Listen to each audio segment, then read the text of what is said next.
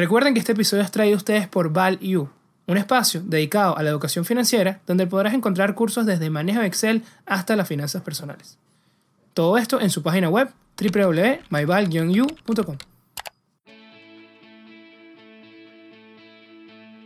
Nuestro invitado del día de hoy es Paco Padilla. Él es el Chief Technology Officer de Confío, una fintech mexicana nacida en 2014 que se ha convertido en la número uno de préstamos para pymes en su país. Asimismo, está dentro del top 20 de las fintech más apoyadas a nivel mundial con grandes inversionistas como Goldman Sachs. También aseguraron una línea de crédito con el Banco Interamericano de Desarrollo por 1.300 millones de pesos, un aproximado de 60 millones de dólares para los próximos seis años. Bienvenidos a un nuevo episodio de Networking de Ideas, donde los buenos conocimientos se conectan. Bueno, hoy estamos contentos, se queda corto. Estamos súper orgullosos de tener a Francisco Padilla, el CTO y fundador de Confío. De verdad que, como digo, para nosotros es un orgullo y nos llena de mucha alegría poder conversar el día de hoy con él bueno, primero que nada, antes de darte la bienvenida, Paco, felicitarte porque todo el trabajo que vienes realizando y, todo tu equipo eh, es impresionante, es digno de admirar. Creo que a través de la innovación que tanto necesitábamos en Centroamérica y Latinoamérica, estás mejorando la vida de muchas personas y bueno, creo que eh, no solo eh, el trabajo que haces, no solo se ve en tu país, sino en toda Latinoamérica. Y por eso felicitarte y, y darte las gracias por sentarte el día de hoy y conversar con nosotros. No, al contrario, gracias por la invitación, Ramón. Este, mira, yo veo que es, que yo, yo, yo, solo formo parte del barco de, gente que, que, somos aquí en la organización y, lo que sí es que nos vemos con, mucha humildad porque si lo vemos esto como lo que nosotros aspiramos a que un día sea, estamos apenas arrancando la, la trayectoria. Entonces, no, no me parece todavía como un momento de echar campanas al vuelo, pero sí definitivamente de reconocer dónde estamos. Buenísimo, hay que mantener esa hambre, esa hambre de éxito y bueno, seguir trabajando todos los días como si fuera el primer día, estoy de acuerdo. Y, cuéntanos un poco para los que de repente todavía no conocen a fondo a Confío, primero cómo, cómo nace esta idea, cómo se vuelve una realidad y, cuál es su principal objetivo, si pudieras tener uno solo. Sí, claro. Mira, rápido te hago un resumen. Em, yo soy ingeniero en sistemas, eh, estudié en México, pero toda mi trayectoria profesional hice en Estados Unidos. Yo trabajaba en el área de Nueva York, justo en el 2008. En ese periodo conozco a David Arana, eh, que es el, founder de Confío y, y, CEO, y él, este, él en ese momento, él es estudiante, él era egresado de matemáticas en el MIT, trabajaba en, en Deutsche Bank en Wall Street y le tocó ver en primera fila la crisis financiera de 2008 del lado del equipo que shorteó el, mercado. Eh, la película de Big Short, el personaje de Ryan Gosling, fue el primer jefe de David. Entonces, en, yo, yo, yo, llevaba más bien una relación social con David del grupo de mexicanos de la edad que estábamos en Nueva York y realmente por ahí surge eso. Yo trabajaba en Nueva York, mi cliente, mi cliente principal en ese momento era Citibank em, y era el cliente de una consultora de inteligencia de negocios era el cliente más grande a nivel global y entonces me tocó aprender bastantes cosas de finanzas. Me acuerdo que yo veía el, llegaban los datos de México y representaban el 3% del volumen de datos que llegaban a nivel mundial por día. Entonces eso para, para, las dimensiones de lo que yo venía acostumbrado me, me enseñó nuevos estándares y, cosas que realmente una escala masiva era, era espectacular. También aprovecho y paso un tiempo en AIG, en el área de inversiones, pero justo en el área donde explotó la crisis. Cuando el gobierno entra y resuelve la, la, crisis con fondos, interviene AIG y le da, le da fondos para rescatar todas estas pérdidas, pero le pregunta, oye, ¿qué pasó? No sé. ¿Cómo me aseguras que no me lo va a pasar? Tampoco sé. Bueno, le pones rayos X a tu portafolio porque no me importa qué tan complejo es, necesito que lo hagas. Y el tema era que era tan complejo que solo se podía hacer con tecnología y yo ya tenía ya varios años de experiencia en inteligencia de negocios, entonces me toca, me, me, empezaron a contratar gente de ese perfil, me subo yo ahí allí y aprendo de banca de inversión. En ese periodo, David se da cuenta que hay una tendencia bastante interesante donde por toda esta crisis, la, banca viene con miedo de, de, originar créditos, obviamente se acaban de llevar pérdidas fuertes, y por otro lado, recordemos el contexto hace 10 años, eh, los celulares, las redes sociales, eh, muchas de, otras cosas empiezan a emerger con gran potencia. Entonces el resultado es que los datos empiezan a explotar. Entonces por primera vez en la historia tienes la mayor cantidad de, datos para tomar decisiones y, la menor, y el menor apetito de riesgo. Entonces eran como dos temas que chocaban entre ellos, ¿no? Entonces era un poco de, a ver, ¿cómo podemos llegar y atender este sector? Entonces al final del día volteamos a ver la oportunidad, regresamos a México eh, y David me invita, pues yo, yo, yo, lo yo le hablo y digo, oye, ¿cómo que te fuiste emprendedor? Yo, sé que te iba muy bien en el banco. Y me dice, no, sí, pero es que hay una oportunidad enorme. Este, ¿Te quieres subir? Me subo. Entonces le dije, yo, yo te apoyo con todas estas partes de tecnología, me encanta finanzas y, bueno, y me dice, bueno, no me gusta tecnología, pero, pero esto de desarrollar todavía le tengo que aprender mucho, ¿no? Fueron el yin y el yang en ese momento ustedes dos. Sí, y yo te pudiera decir que casi que a día de hoy tenemos como personalidades complementarias, eh, pero, pero en esa parte lo que sí nos pasó fue que aprendimos, eh, decidimos de que íbamos a construir algo que ofreciera decisiones inclusivas y automáticas. Y eso para mí me daba mucho miedo porque estabas hablando de dinero de, verdad. Pero era comprometerte a que una computadora tomara decisiones y, en eso dijimos, a ver, ¿y, qué, y, cuáles son los sectores donde podemos hacerlo más, más eficientemente? Y justo el sector de, negocios era uno de los sectores más desatendidos. Si tú volteas de acuerdo a datos de banca en México, te das cuenta que hay eh, básicamente, al menos en, en, en, ese momento, era la banca tenía penetrado 20 mil, millones de dólares, pero tenía capacidad, o sea, si, si todos los créditos se otorgaran, se, debería dar capacidad como para 130 mil, 150 mil millones de dólares, de acuerdo a un estudio de McKinsey de 2016. Entonces era un hueco de más de 100 mil millones de dólares no atendido porque además los tickets están muy concentrados en temas muy amplios. Entonces, de ahí era una parte de cómo puedes hacer eso con tecnología para quitar todos estos como biases que, pudieran influir al, al, sector bancario y aparte hacerlo de una forma automática y hacerlo rentable, ¿no? Entonces fuimos creciendo y en esa parte fuimos, siempre hemos sido de una mentalidad de traer gente mejor que nosotros. Eh, y, y en esa parte no solo a nivel equipo, sino a nivel inversionistas. Entonces fuimos trayendo gente al grupo que nos puedan apoyando y, cerramos nuestra primera ronda de inversión y empezamos a notar un mejor product market fit de nuestro producto y el resultado de eso es que empiezas a tomar un volumen donde ya no te puedes fondear con ahorros o con, o con, o con lo que tengas ahí y, y, ahí es donde empiezas a tocar mercados de capital para fondear estos créditos que le, ah, le regresas y es algo emocionante porque los primeros en invertir en esto no necesariamente eran fondos mexicanos, entonces para nosotros era traer dinero de primer mundo, colocarlo en países en desarrollo a través de tecnología y hacerlo negocio para países de primer mundo y, hacer toda la diferencia para estos negocios, que además estos negocios eh, le dan empleo al 70% del país. Entonces, para nosotros era una forma realmente de, avanzar el mundo, pero con un herramientas que no existían antes. Y, en esa parte como un compromiso de parte nuestra, porque pues al final nosotros habíamos estado expuestos a circunstancias muy únicas en lugares muy únicos y donde la mayoría de la población de la región no tiene acceso. Entonces era una responsabilidad de traerlos de vuelta para que, para que la región crezca y para que podamos hacerlo bien. Y Paco, ¿cómo fue ese primer pitch? Porque verdad que me, me lo planteas y me lo imagino, es que es un reto ofrecerle, bueno, a estos grandes capitales de primer mundo, ofrecerles rentabilidad y, y confianza, ¿no? ¿Cómo fue ese, ese, primer pitch a estos grandes eh, inversores?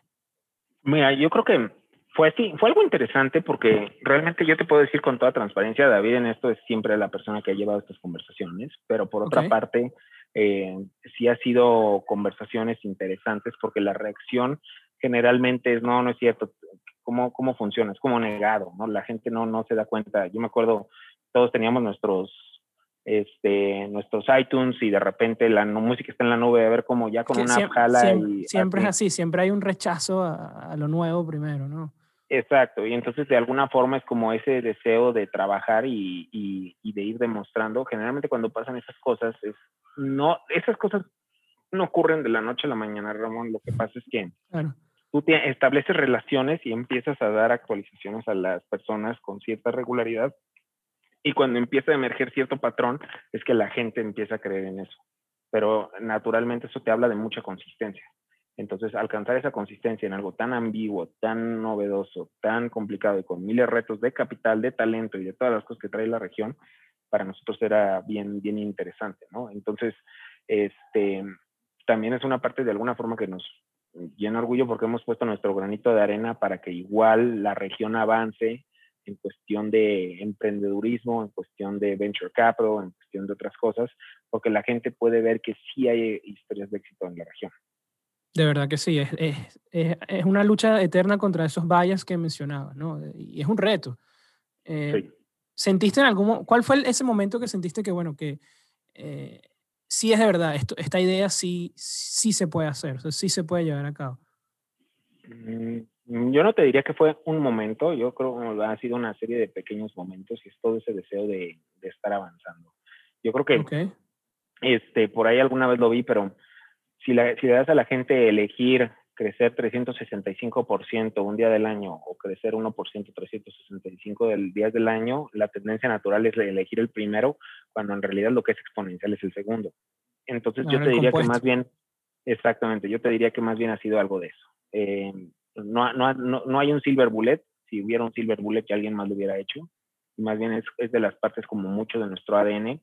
Nosotros más allá de, de, de correr con la competencia, nosotros queremos correr de la competencia y, realmente ser un producto diferenciado que tome una explicación, entender la propuesta de valor, pero a la vez, una vez que esto esté como aterrizado, la propuesta de valor sea única y no se pueda encontrar en ningún otro lugar y que verdaderamente resuelva un problema. Excelente, la diferenciación, de verdad que, que se nota en, en el producto final. Y siguiendo con estos temas, porque bueno, yo creo que no podemos dejar de hablar del riesgo, que, que medio lo mencionabas eh, cuando hablábamos de los inversionistas, pero es algo que se le asocia mucho a este modelo de negocio de la fintech y quisiera saber, bueno, cómo lo manejan, porque si bien hablabas de que la computadora te ayuda a tomar todas las decisiones para que no entre la parte emocional que nos pueda ayudar a, cometer errores y poder también tomar decisiones más precisas, pero cómo entra también ese manejo de riesgo eh, también desde el punto de vista no solo de los inversores, eh, que bueno, que se puede ver por los indicadores, ¿no? De la tasa de, morosidad, pero también del punto de vista de, de ustedes al momento de seleccionar, de cómo conocer a sus clientes. Sí, mira, eh, hay varias capas, ¿no? Está la capa del riesgo operativo, que yo creo que es la precisamente que estás describiéndose en, unos momentos, y yo creo que el riesgo operativo siempre es estar como muy al pendiente de qué cosas o qué indicadores están ahí. Tuvimos la fortuna de rodearnos de gente que nos enseñaron crédito con inversionistas que son exoperadores, que saben bastante de esto. Y, y, eso nos ayudó bastante también a determinar como, a ver, realmente qué son falsos positivos versus positivos reales. Y, y ese tipo de cosas, ya que las empiezas a cuantificar, entonces ya puedes determinar qué es lo que quieres. Me gusta mucho una cosa que dice David y es que el, dicen, no vas a crear una solución para, o sea, para el 2% de la población. O sea, enfócate en el 98% de, de los demás y aprende a vivir con ese 2% para que todos los demás se beneficien.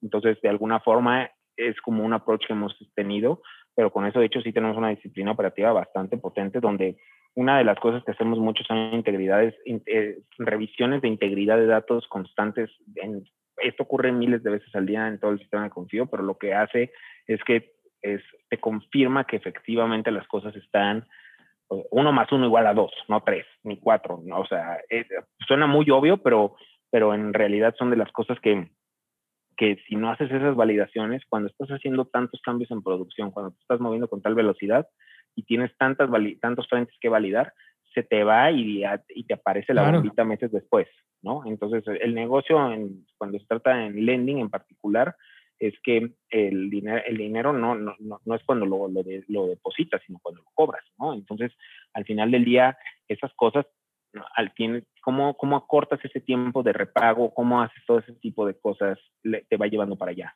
Ese es, ese es un punto, ¿no? Y el otro punto es mucho monitoreo yo creo que una de las cosas que es muy, que hemos aprendido a lo largo de los años es que em, entre más cosas tú puedas medir todo el tiempo, mejor vas a poder administrar y mejor, más, mejores aprendizajes podrás sacar y mejor podrás administrar. Entonces, es mucha inteligencia de negocios, mucho analytics, mucho em, como disciplina operativa de, a ver, hoy me está pasando esto, ¿qué voy a hacer? Me dispararon, no sé, este, ya llegaron los pagos de hoy, qué porcentaje necesita que los contacte, qué no. Y eso solamente es el negocio de lending, ¿no? Desde hace ya un año más o menos tenemos una perspectiva completamente distinta de negocio, donde el lending es solo un pilar de tres, pero yo creo que eso sí fue lo que nos trajo hasta hoy. Entonces, como estamos hablando de esa época de la organización, creo que sí es importante reflexionar que mucho es, esa parte de entre mejor le puedas medir la temperatura a tu organización, a tus clientes,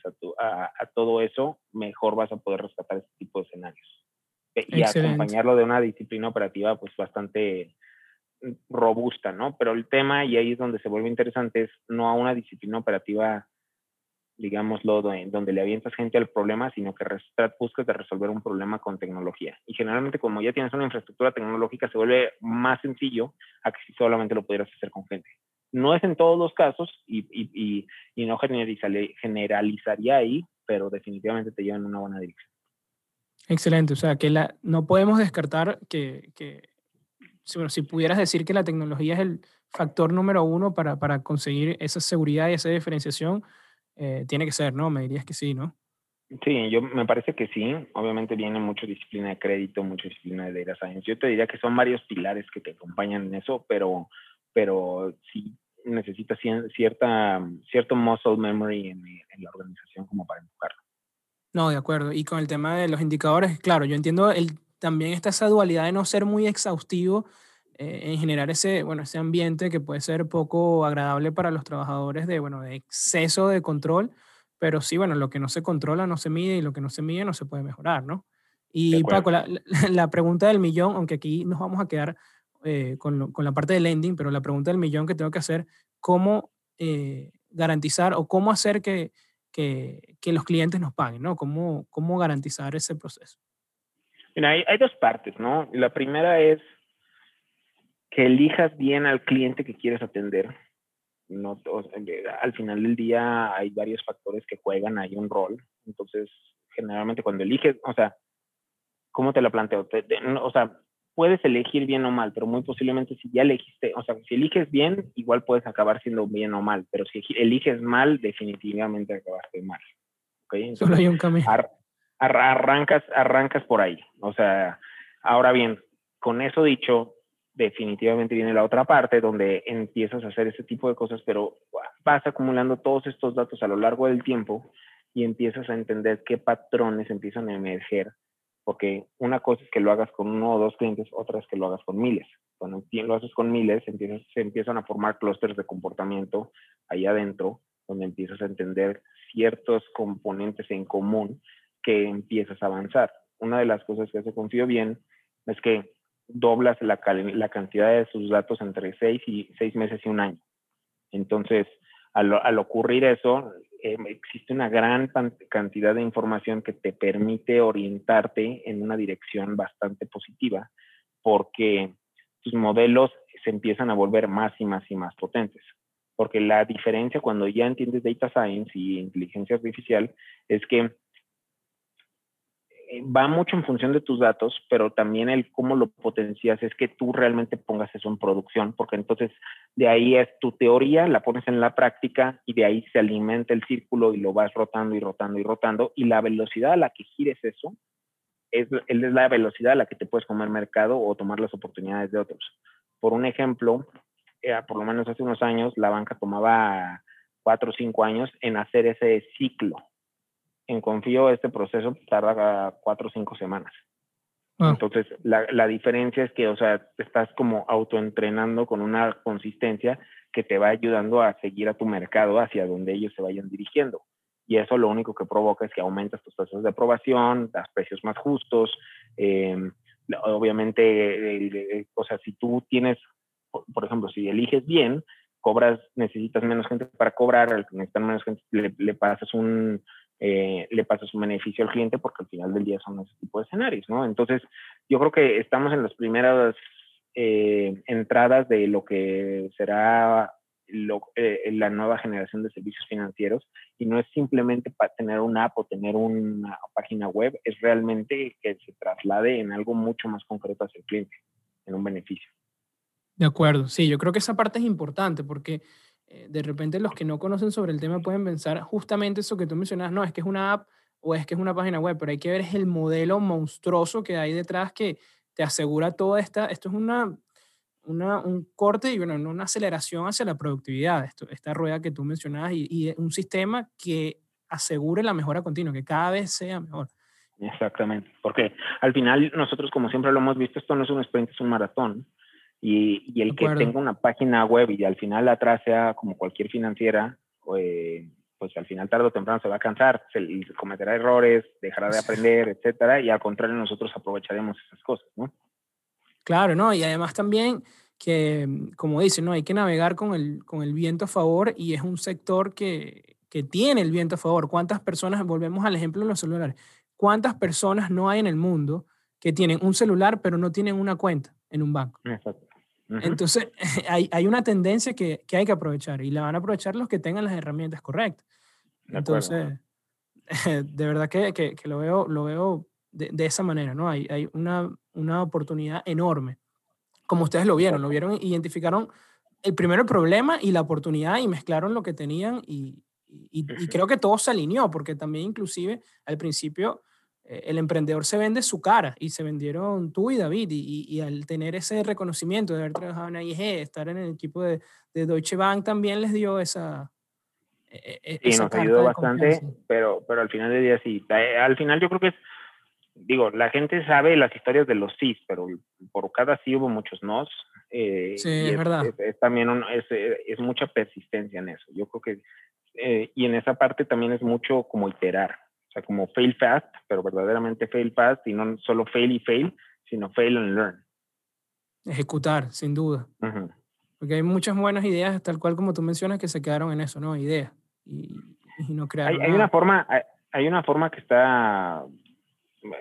Hay un video por ahí en, en Twitter que me gusta mucho. Le preguntan a Steve Jobs, oye, este, tu, tu, gran valor es que eres un gran visionario. Y dices que no es que sea un gran visionario, es que entre una gran idea y un gran producto hay un proceso de depuración tan intenso y tan complejo que si, tienes tantos puntos en, o sea, si metes distracciones y haces otras cosas, se rompe todo eso. Entonces, todo está en esa capacidad de poder concretar lo abstracto. Entonces, nosotros creemos que e, es, es, cualquier fundamento real de innovación tiene que partir a partir de, de, ahí.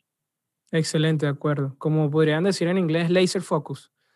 Y, y hablando de esto, creo que esto me genera una pregunta también que es, eh, bueno, ya nos mencionabas también estas características que, que han eh, eh, plasmado, bueno, en toda la cultura organizacional de Confío y en la empresa. ¿Cuál dirías tú, con ya todos estos conocimientos que tienes en el sector en los últimos años, ¿Qué es la ventaja competitiva de Confío en el sector? Mira, varían de varias, o sea, hay varias cosas, ¿no? Pero la primera, y, nosotros, es, una buena pregunta. En el pasado nosotros mismos nos tratábamos de hacer y, nada mejor que regresar con tus clientes y preguntarles qué es lo que más te valoran o por qué te eligieron. Y, y para nuestra sorpresa fue velocidad. Eh, fue, fue el tema de eso, es que son un producto tan complejo de adquirir en una en, canales tradicionales, que el hecho de que yo pueda hacerlo con ustedes me quita toda la incertidumbre de lo que puedo hacer en otros lugares. Ok. El, el, modelo, entiendo, y corrígeme si me equivoco, pero está hecho inclusive para que en siete minutos tengas una aprobación, ¿no? Yo creo que antes, o sea, en siete minutos te digo que es un, es un edge case, todo varía de acuerdo al volumen que traigan los clientes, porque Confío toma clientes que tienen cientos de facturas hasta clientes que tienen cientos de miles de facturas. Ok, pero o sea, ese, ese sería como que el caso más, eh, más extremo, ¿no? O sea, puede ser Hay de todo, exactamente. Y cada, y cada vez estamos depurando para que cada vez sea menor, pero, pero efectivamente es como un punto donde, o sea, puedas hacerlo y regresar a, tu negocio. No, increíble. Yo creo que, no sé, si le preguntas a, a mi papá o, o al, alguien de otra generación que, que, que tenga el acceso a un crédito en siete minutos va, no lo va a creer, ¿no? Es algo que hace años pensamos imposible. Y también, bueno, yo he visto, por lo menos, hice la tarea preparándome para una entrevista, viendo varias páginas de, de, ratings de los servicios y de verdad que, que como mencionas, eh, es así, los clientes de verdad muestran su, su, su, alegría, ¿no? la satisfacción de usar el servicio eh, tiene muy buenas calificaciones positivas en diferentes páginas de, estas que se dedican a hacer estos ratings de servicio. Y también mi pregunta va hacia, ok, bueno, ya, ya tenemos esa satisfacción del cliente. Ahora, ¿cuáles son nuestras áreas de oportunidad que han identificado donde todavía pueden mejorar? Eh, hay, hay, hay áreas bastante interesantes, sentimos nosotros, donde Lending fue donde encontramos nuestra relación con los empresarios y los emprendedores, eh, pero, pero nos hemos dado cuenta, estos mismos clientes han regresado con nosotros y nos, y nos empezamos a dar cuenta de varias oportunidades bien emocionantes. ¿no? Lo siguiente que hicimos fue, para nosotros sacar nuestra propia tarjeta corporativa fue un proceso dolorosísimo, pasaron años antes de que pudiéramos aspirar algo de eso, y lo primero que hicimos fue lanzar una tarjeta de crédito corporativa para nuestros clientes.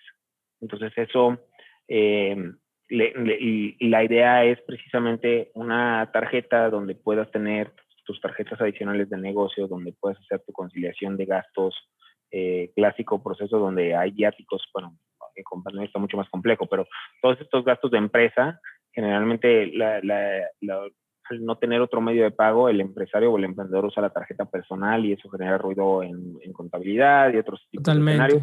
Acá es igualarlo en un solo punto y además es acompañarlo, conciliación en el, el ¿sabes qué? El emitir el comprobante fiscal, eh, hacer varias cosas ahí que, que al final del día las empresas puedan tener acceso a un producto diferenciado que de, literal está diseñado para negocio y no para consumidor y lo están utilizando de navaja suiza para el negocio.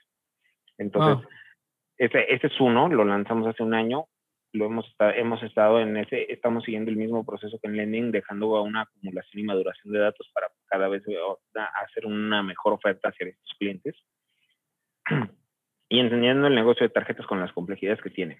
Pero por otra parte, nosotros vemos que hay tres pilares en particular que los clientes necesitan y uno de ellos es este componente de transacciones. También en eso, al nosotros tener acceso a las transacciones de los clientes, podemos nosotros en masa ir a negociar mejores eh, términos con ciertos proveedores que solo los negocios utilizan y regresárselos como beneficios a ellos. Pero otro, temas para crédito y así, pero adicional, está, encontramos un punto bien interesante el año pasado, donde uno de los, digamos, incumbents o formas de resolver actualmente estos problemas es el concepto del crédito de proveedor, que es yo te doy a ti eh, este servicio o este producto y, me, y tienes 60 días para pagármelo. ¿Por qué? Porque no tienes el dinero ahora mismo o lo vas a utilizar como, o sea, lo, lo vas a utilizar y luego lo vas a distribuir, vas a ganar las, vas a tomar estas ganancias y me lo, me lo vas a utilizar esas ganancias para pagarme. O, o sea, hay escenarios así como de cadena de suministro. Y, y, y, y, hay varias formas de hacerlo, pero lo que encontramos nosotros, en, encontramos un hueco gigantesco ya en nuestra base de datos, ni siquiera estudios de terceros, donde nos dimos cuenta que hay miles de millones de dólares transaccionados adentro de nuestra base de datos de esta forma y de las cuales 30% no se liquidan en un periodo menor de nueve meses. Entonces, lo que a nosotros nos dice es que hay una, una mora entre crédito de proveedores bastante fuerte. Y eso es una, abre una... Claro. abre, abre, o sea, cuando eres un empresario, eso es, es un número altísimo. Y entonces, ¿qué es lo que pasa? Estamos viendo que cómo los podemos apoyar con lo que nosotros sabemos. Entonces, en eso surgen esfuerzos de, de, canales de pagos B2B, de negocios a negocios, donde, ¿sabes qué? Si tú quieres dar crédito de proveedor, no te vayas a ciegas, puedes utilizar esta herramienta donde literal te estás colgando de las decisiones de crédito de nosotros para poder determinar si qué monto y cuánto le puedes prestar a esta persona como crédito de proveedor. Y ustedes saben las transacciones de, de, ese... Exactamente. Segundo, para que no te esté saliendo en otras cosas, también tenemos la capacidad de que puedas hacer compras al día de la venta. Y por último, en caso de que ninguno de los dos, o sea, quieras hacer una venta más agresiva y ninguno y no estés dispuesto a darla en crédito, puedes tú mismo dar una venta en, ¿cómo se llama? Puedes dar una venta a, crédito, pero, pero confío entra a, financiar de acuerdo a como nosotros lo entendemos. Pero es más un financiamiento. Sería algo similar ese último escenario al factoraje sin la necesidad de, de todo el, el, todo el proceso tan burocrático que envuelve a un factoraje y que por lo mismo solamente se hace para montos increíblemente altos, ¿no? Y acá es más un tema donde, ¿sabes qué? O sea, aquí están estas cosas, nosotros ya lo hemos eh, sabido hacer un negocio rentable, entonces súbete a esa capacidad para que tú puedas transaccionar más y mejor. No, eh, me parece excelente. Es toda una pasarela de pagos para unir la economía prácticamente, unir dos eh, eslabones importantes. Esa es otra. Y por último tenemos el, el, pilar de software as a service. Y en el software as a service, eh, Confío a finales del año pasado compró un RP, se llama Gestionix. Y el objetivo precisamente tiene que ver con el hecho de, hemos encontrado como los flujos, los negocios que usan RPs son negocios que venden más y transaccionan mejor y tienen mejores utilidades que los que no. Y mucho tiene que ver obviamente con disciplina operativa, que fue lo que mencioné hace unos minutos.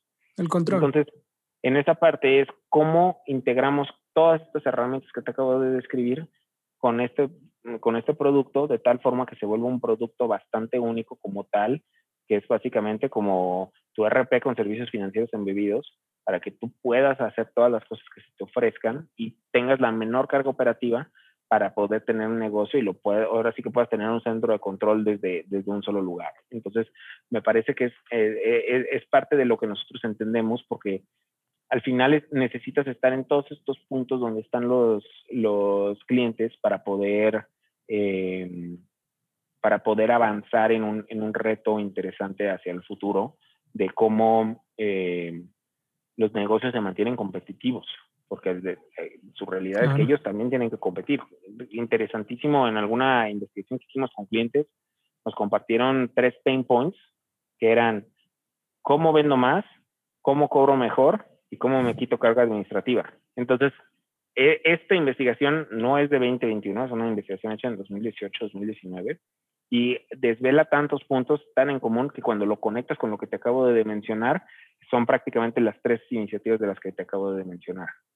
Y hay, y hay clientes que tengan más de, el mismo cliente que tenga, que esté con ustedes más de, un, de una de estas bases, más correcto, de un producto. Correcto, correcto. Entonces, al final del día, eso también lo que provoca es que un cliente que tiene un acceso a un ecosistema tiene, tiene acceso obviamente a otro tipo de beneficios que, que los otros clientes que no, ¿verdad? ¿Por qué? Porque es un cliente ya adquirido y entonces por lo tanto inversión en marketing o en adquisición no existe. Y, y sube el, el, RPU, el RPU sube inmediatamente con eso también. Exactamente.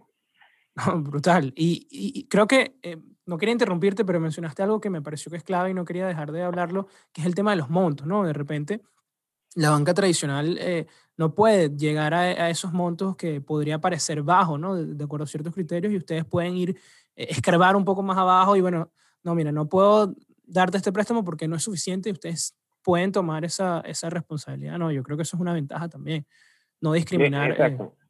Yo, yo, yo, creo que ahí el tema es interesante, porque si es hacia abajo, tenemos la ventaja de que podemos ser lo suficientemente granulares y aún ser digitales, porque el tema es que, o el reto es que si tienes un proceso operativo muy robusto, o sea, o más bien muy pesado, más que robusto, muy pesado, se vuelve muy caro. Entonces, solamente puedes tomar hasta cierto, tienes que tomar un mínimo necesario o si no, le, eh, o si no pierdes dinero en la transacción. Y de la misma forma, de nuestro lado, eh, es cómo lo mantienes lo, lo, lo, lo, suficientemente ligero para que se pueda pulverizar al monto que sea necesario y aún así todos salgan ganando. Claro, e, e, e, es, tener procesos eficientes, que no, no, no te afectes a nivel granular porque al final eh, es uno más dentro de todo el ecosistema.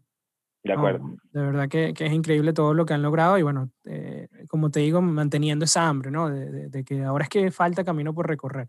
Y también me interesa mucho saber, que bueno, que es algo que, que nosotros también cuidamos mucho, eh, en donde yo trabajo en CAF, que es saber también, bueno, una vez que prestas, cuál es el impacto que están generando esos eh, préstamos en, la, en, generación de empleo, en las empresas, en las utilidades.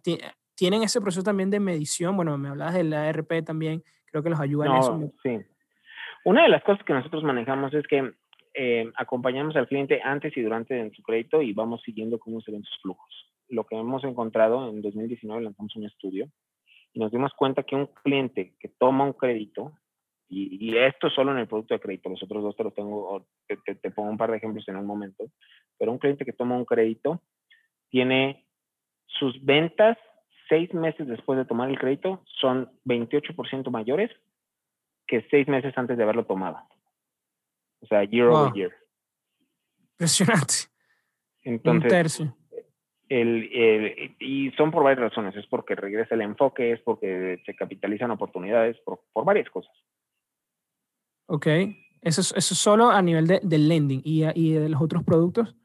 Por ejemplo, un escenario cuando hemos visto cómo se cruzan estas cosas es que un cliente que toma, un cliente que tiene un RP de cualquier tipo, tiene eh, pérdidas de crédito 30% menores que uno que no. Claro, una lección aprendida en el manejo de los recursos, sin duda. Y mayor control de gasto. También la ventaja que yo veo ahí es que, perdón que te interrumpa, es que todas esas lecciones aprendidas, porque ustedes ven, ven prácticamente todo y ven, ven cuáles son las mejores prácticas también y pueden compartirlas. Exactamente. Entonces, en esa parte es cómo le vas avisando a los clientes también cuáles son sus oportunidades y qué es lo que pueden hacer para, para tener mejores clientes, ¿no? No, increíble. Y bueno, tengo que empezar con las preguntas del futuro, ¿no? Sí, Estas que a veces pueden ser un poco complicadas, pero eh, bueno, con ya todo lo que, lo que manejan, con esa posición ya consolidada, bueno, en, México, eh, ¿cuáles son las expectativas a, futuro en cuanto a otros mercados? ¿Lo, ¿Lo, han considerado?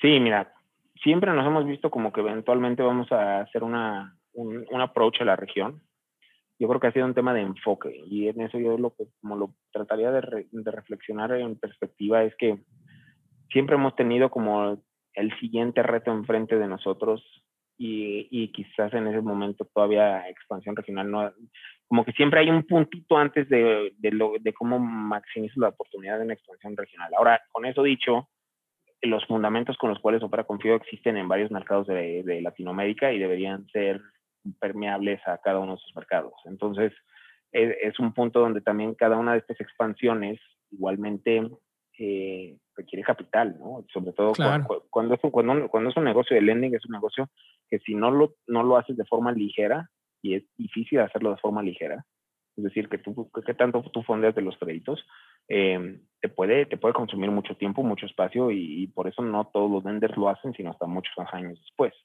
Precisamente por eso y, y, ponderado contra lo que nuestros mismos clientes, nuestra misma base de clientes nos decía, nos, nos, estamos yendo sobre algunas alternativas que son más ligeras en cuestión de inversión en esos frentes para poder hacer este, estas cosas.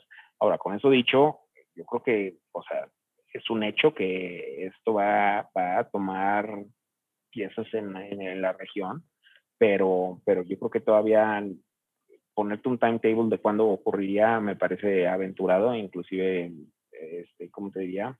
Este, vilmente especulativo. Claro, pero está, está en la mesa, ¿no? Está, eh, algo... Sí, sí, o sea, está, está en la aspiración, como te digo. Esto, esto lo vemos más como un maratón y vamos a arrancar. Claro, y entraría también esa parte de, de, del levantamiento de capital, ¿no? Lo, lo, también lo, lo tienen considerado las, las opciones para, para poder expandirse, ¿no? Mira, yo creo que todos estos puntos de levantamiento de capital son bien interesantes y más en nuestro sector, puesto que tiene de dos opciones. Yo, o sea, es como cualquier otro negocio donde podemos elegir dos cosas. Eh, ver nuestros alrededores y operar de una forma donde, ¿sabes qué?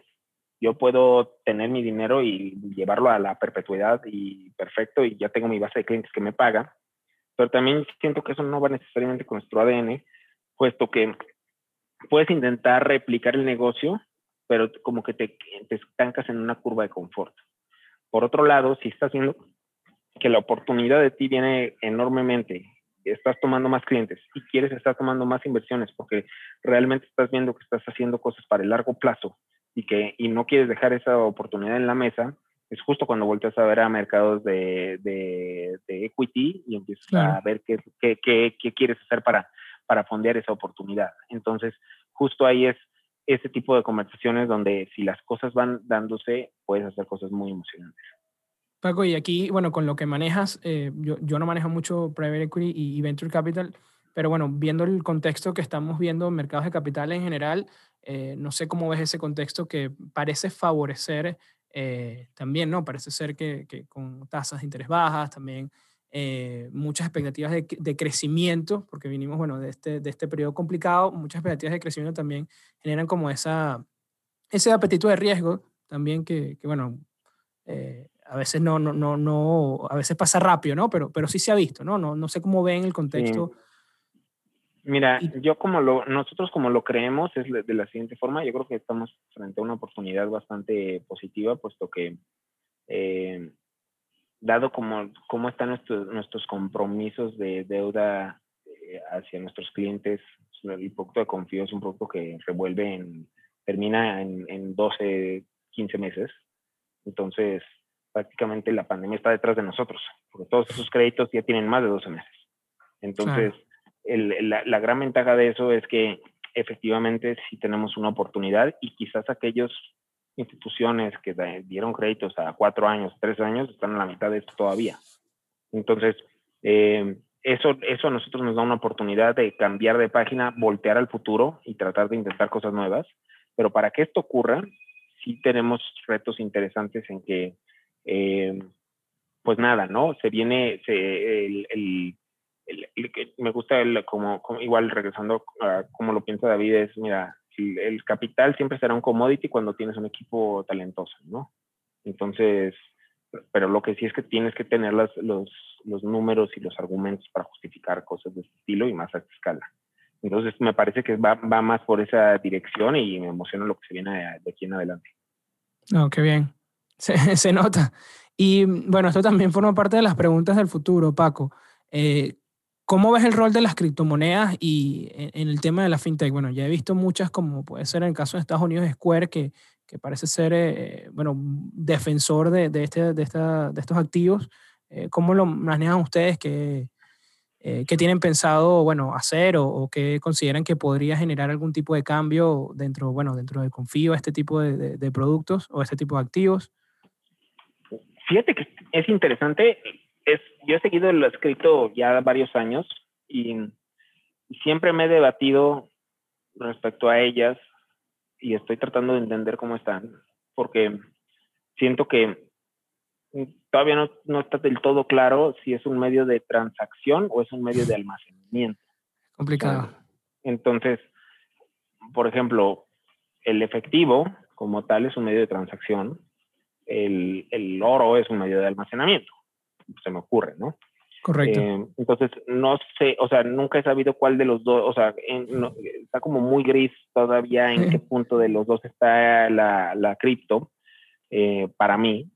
Eh, digo, a la distancia, no soy experto en el tema, pero por otra parte, precisamente es, yo creo que una de las cosas que sí ha cambiado en los últimos años es que en el último año en particular es que la pandemia lo que provocó fue de muchísimo desconfianza en el efectivo, porque con la cantidad de rescates financieros que hicieron los gobiernos centrales alrededor del mundo para temas de la pandemia, pues obviamente las monedas, el efectivo pierde dinero porque hay más activo en circulación, pero el mismo valor.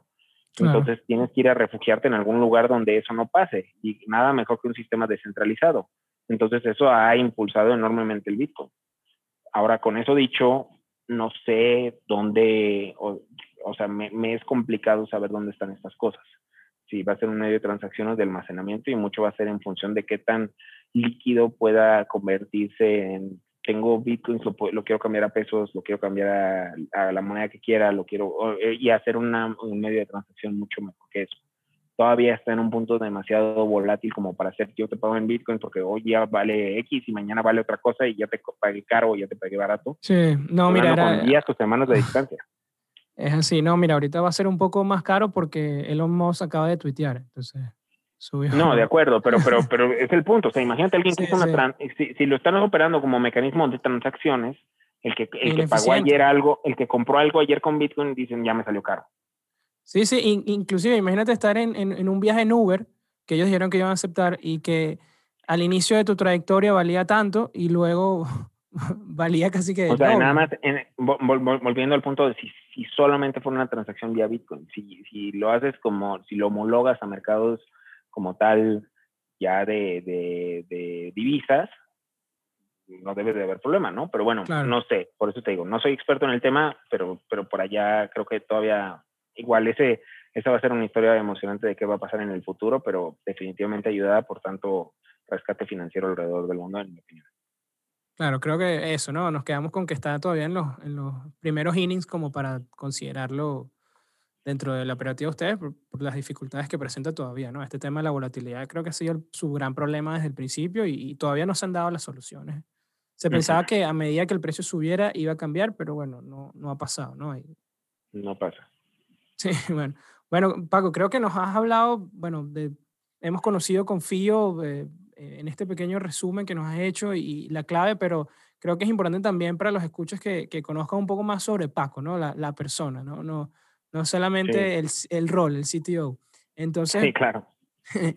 eh, quisiera también preguntarte cosas como, por ejemplo, eh, ¿cuál consideras el, el peor consejo que, que, te han dado o, bueno, que has escuchado que relacionado con, con el trabajo? Mm. A ver, temas de principios. Tengo un montón, pero se me hace tan difícil sacarlos todos en, en un punto, ¿no? Pero este... Mira, yo soy de las personas que, eh, yo soy de las, fíjate que en eso, hablando del yin y yang, David es de esas personas que va por un 10 de calificación y, eh, si no saca 10, no, no, no, ajá. Yo soy de las personas que voy por el 10 y, y, y, si, y, o sea, no me conformo por menos de ir por el 10, pero si me saco un 8 me voy a dormir tranquilo. También por, por, por mi, por mi sanity, ¿no? Eh, pero soy de las personas que son de pensar más eh, como es mejor que queden las cosas hechas que perfecto, pero también son de, soy, soy una persona que me gusta mucho como tener mis principios muy firmes de cosas que no son aceptables. Yo creo que una de, las, de mis grandes aprendizajes todos estos años es eso, ¿no? De, de tener muchos, muchos, eh, ¿cómo se llaman? Elegir cuáles son mis cosas que son no negociables para mí. Y a veces son cosas súper abstractas y a veces son cosas súper concretas, pero eso me da como una pauta de cómo quiero shapear la cultura. Me, me, me, eso me, ayuda mucho.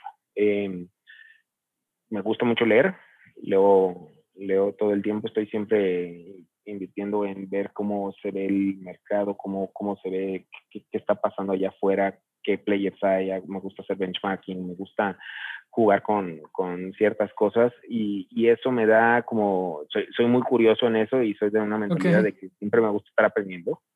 Entonces eso me, me, me emociona. si trato de ser muy autodidacta. Eh, eh, por ejemplo, recuerdo que no, no, yo tenía ganas hace 10 años de ir a un MBA. Eh, por circunstancias no, no lo hice y pero no me quedé con, me seguí con esa comezón de entender de negocio. Entonces yo solo me puse a comprar material de, de negocios y de todo lo demás y, aprender y me costaba muchísimo en un inicio. Llegó un punto donde ya me es muy natural hacerlo de, al par de unos años, ¿no? Pero cuando lo platicaba con amigos que habían ido a MBAs me decían, bueno, ya te ahorraste el MBA, ya, ya por lo menos lo, lo hiciste así. Te ahorraste bastante. Y, Entonces, este, y Pago, ¿qué libros has leído más de una vez? Zero to One de Peter Thiel. Ok, ese no lo he leído. Es un, muy buen libro pensando en mentalidad de startup. Eh, un libro que me trajo mucho, ¿cómo, cómo te diría?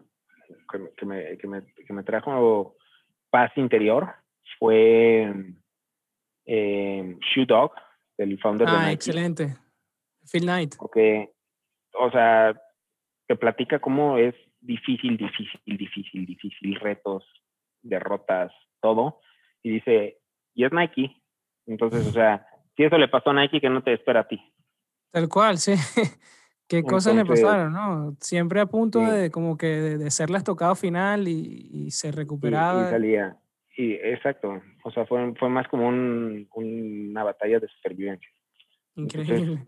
Eh, me, recuerdo ese eh, Blitzscaling me gusta, el blog de A16 me gusta, el blog de Greylock me gusta, digo, el, no el blog, el, podcast de A16, el podcast de, de Greylock me gusta mucho, el podcast, todo el material que emite Sequoia me gusta mucho, eh, me gusta también como, eh, hay un par de newsletters que me gusta seguir, eh, que igual que me llegan a mi correo. Entonces, siempre, siempre estoy tratando de entender qué, qué, es lo que está pasando, cuál es el patrón común que identifico y qué es lo que, o sea, qué es lo que me está diciendo el mercado que hay allá afuera que no, que, que todavía que, no me han dicho los clientes o que no me ha dicho el equipo.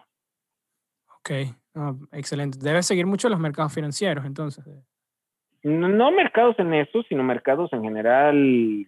Sí, las tendencias. Eh, startups, tecnología, todas esas historias de éxito, algo te dice de aquí hay algo importante. Excelente. Y también bueno, que con tu experiencia, ¿qué lección le darías a alguien, bueno, un emprendedor latinoamericano que además, bueno, específicamente quiere emprender en la parte de tecnología, ¿no? Que sabemos que tú pasaste por el reto, que en, nuestros países suele ser un poco más difícil, ¿no? Este, este tipo de, de, emprendimientos, ¿no? ¿Qué, ¿Qué, consejos les darías eh, a esta persona? Lo, lo, primero que yo diría sería, em, como región estamos mejor que antes, pero eso no quita que siempre tenemos que voltear hacia arriba. Entonces, la gran ventaja es que en esta, en esta época en la historia, realmente puedes acceder a contenido de, clase mundial sin mucho esfuerzo en el Internet, donde, del cual te puedes educar como para hacer esas cosas. Entonces, ahora sí que los límites se lo pone uno mismo. La segunda cosa es precisamente rodearse de gente con la quienes uno comparta principios y valores en común porque eso es lo que te saca adelante en los momentos más duros. Eh, y, y, y, por lo tanto, también siempre querer rodearse de gente mejores que ellos. Una de las cosas que para mí es de mis grandes motivaciones es que yo cuando estaba en la universidad, yo tenía claro que yo no quería en su momento trabajar en, en México. Eh, entonces me fui a Estados Unidos, confío es mi primer trabajo en México. Y, y, y de alguna forma para mí es una emoción y una responsabilidad ofrecerle a la gente en México el trabajo al cual yo nunca tuve acceso y por lo tanto me tuve que ir. Claro, eh, eh, eh casi que, que, que, poético eso. Pero sí, para mí, es, para mí es algo de las cosas que sí es bien importante y por eso siempre es un compromiso interno con el equipo de cómo les hago el trabajo eh, el que no, no pudieran hacer en ningún otro lugar. O sea, que no se tengan que ir, o sea, que sea un trabajo de primer nivel, que no haya necesidad de que, de que busquen estos puestos en otros países. Que puedan cumplir con sus sueños personales, sus sueños profesionales y que, y que, que no, no, se detengan porque están en, en, en, alguna latitud. El Internet nos ofrece esa ventaja, hay que aprovecharla. No, eso está demasiado bien, no, no, no hay nada que agregar ahí, de verdad que me gustó mucho esas tres lecciones y, y, creo que, que, que, es algo que hay que, hay que seguir, ¿no? que es eso, ¿no? Hay que ofrecerle a las personas en nuestros países eh, el puesto para que no se vayan, para no, no seguir perdiendo esa, esa, esa fuga de, cerebros, esa fuga de, de, talento que, que, tanto tenemos y tenemos que, es que enterarnos en, en el newsletter de que, bueno, eh, algún mexicano desarrolló algún nuevo código para la NASA o algún... Y, y lo puede haber hecho eh, en el país, ¿sabes? Y bueno, nos pasa a nosotros mucho los venezolanos, ¿no? Mira, eh, desarrolló un nuevo sistema en Amazon en Luxemburgo. Wow, eso lo puede haber hecho aquí, por ejemplo, pero... Pero no tuvo los, los medios, los recursos y, y, obviamente para esa persona había ciertos objetivos sin cumplir y, y en, en, su casa, ¿no? Entonces para mí es como llevarme, yo me lo tomo muy personal eso. Excelente. Y Paco, la última pregunta que tengo que hacerte es, eh, cuando escuchas la palabra éxito, que bueno, sé que, que, que eh, parte de tu personalidad es seguir esa, esa mentalidad, siempre tenerlo, o de, de, seguir esa hambre, de, bueno, de seguir trabajando. Pero cuando escuchas esa palabra, eh, ¿quién suele ser la primera persona que, que, te viene a la mente y, y, bueno, por qué? Mira, más que éxito, yo te diría cómo pienso del éxito, yo te diría, que me cuesta trabajo como personificar a alguien. Ok, ok.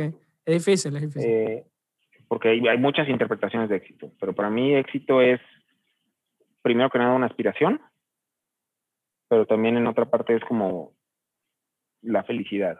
O sea, la, la, es como una combinación de eh, siempre desear ser algo más a la vez de que disfrutas el, que, el momento en el que vives, como, yo, como que disfrutas el, el, el aprendizaje, el, el, el, el, el tu, día, tu día a día, tu, tu, tu familia, tus amigos, tu tus, tus, cosas cercanas, tus relaciones con, con, tus compañeros de trabajo, con todas las demás, y el, y el estar construyendo algo más grande que ti.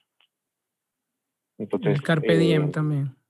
Exacto, entonces para mí es, para mí es eso, me, da, me da una sensación más de eso, para mí es una aspiración. El que si te consideras una persona exitosa también me da, me da, cuando si lo pienso así, es yo soy exitoso, es el primer paso hacia relajación.